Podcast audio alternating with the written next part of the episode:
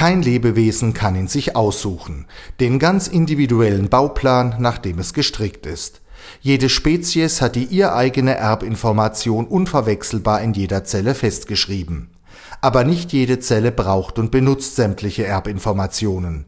Es hängt vom Einsatzort im Organismus ab, welche Informationen für eine Zelle wichtig sind und welche nicht. Wenn man ein Buch hat, hat es viele hunderte Seiten. Das ist sozusagen der Bauplan für alle möglichen Zellen, die der Körper hat. Aber eine Muskelzelle oder eine Leberzelle benötigen nur einen Teil der Informationen, so wie ich in einem Buch eben auch Lesezeichen habe, dass ich nur einzelne Informationen abrufe.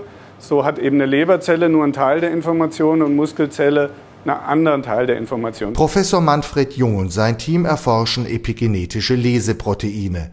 Sie wollen Proteine verstehen, die chemische Lesezeichen auf dem DNA-Strang auswerten und den Zellen sagen, wohin sie sich entwickeln sollen. Für eine Leberzelle braucht es halt den Abschnitt vom Genom und für eine Muskelzelle einen anderen.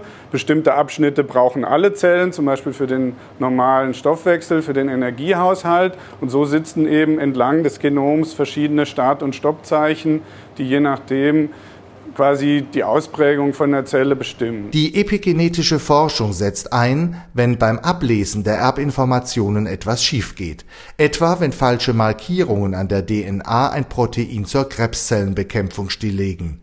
Hier werden Hemmstoffe gesucht, die nach dem Schlüssel-Schloss-Prinzip an Leseproteine andocken und zum Beispiel stillgelegte Gene wieder aktiv machen. Tatsächlich können wir die Raumstruktur des Schlosses analysieren und im Computer werden dann äh, Millionen von Verbindungen auf ihre Passgenauigkeit untersucht und dann macht dann äh, quasi das Programm einen Vorschlag für wenige hundert Substanzen, die wir dann mit Methoden der Biochemie testen. Eines der Leseproteine an der DNA nennt sich Spindlin 1.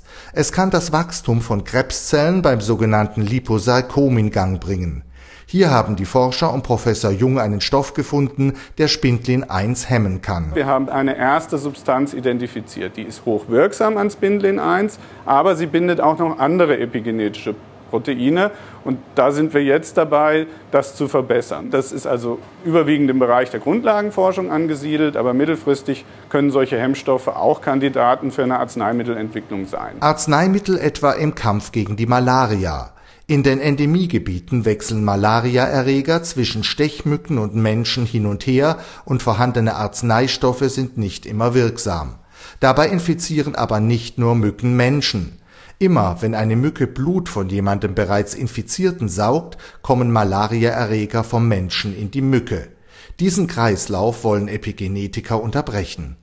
Der Erreger der Malariaerkrankung ist ein Parasit, der auch eine eigene Epigenetik hat und wir versuchen epigenetische Hemmstoffe zu finden, die nur die Epigenetik des Parasiten und nicht aber des Menschen treffen. Afrika leidet ganz besonders unter Malaria.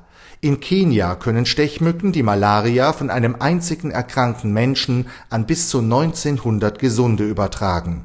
Gelänge es, den Malariaerreger epigenetisch stillzulegen, wären Mückenstiche harmlos bis die neuen Strategien zur Bekämpfung von Krebs und Malaria gefunden sind, geht die interdisziplinäre Forschung im Sonderforschungsbereich für medizinische Epigenetik an der Universität Freiburg weiter. Wir haben also Biologen, Molekularbiologen, Signaltransduktionsforscher, die epigenetische Signalwege aufklären.